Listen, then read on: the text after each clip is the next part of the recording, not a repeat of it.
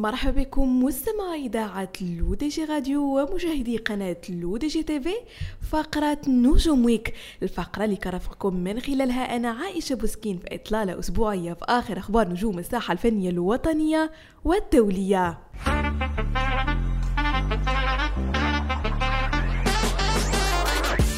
وبداية مستمعين مع الفنان المغربي سعد المجرد والذي أشعل خبر زواجه من صديقته المقربة جدا غيتا مواقع التواصل الاجتماعي نهاية هذا الأسبوع.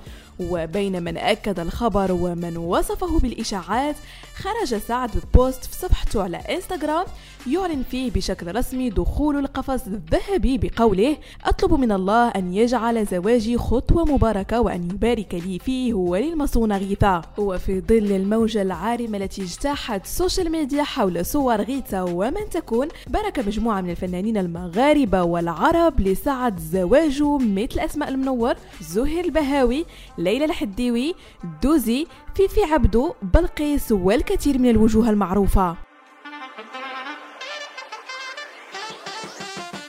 ودائما في المغرب أصدر الفنان المغربي مهدي موزين أغنية جديدة بعنوان البراح عبر قناته الرسمية على يوتيوب.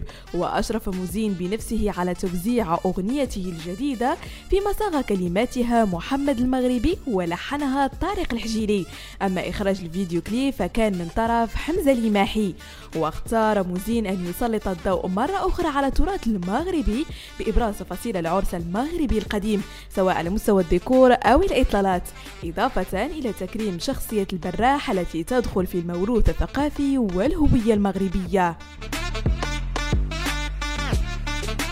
دوليا من أيام والإشاعات تروج عن ارتباط النجم الأمريكي ليوناردو دي كابريو بالعارضة جيجي حديد بعد انفصاله عن صديقته كاميلا موروني. إلا أن تقارير إعلامية أمريكية حديثة أوضحت الكثير من الملابسات التي شابت الخبر.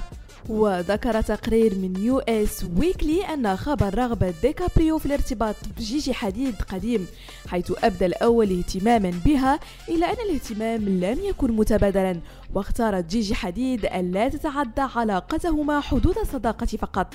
من جهة أخرى كشف مصدر مقرب من ديكابريو الموقع Page 6 أن الممثل الشهير لم يعد مهتما بمواعدة أحد وليس له رغبة في إقامة علاقة جدية.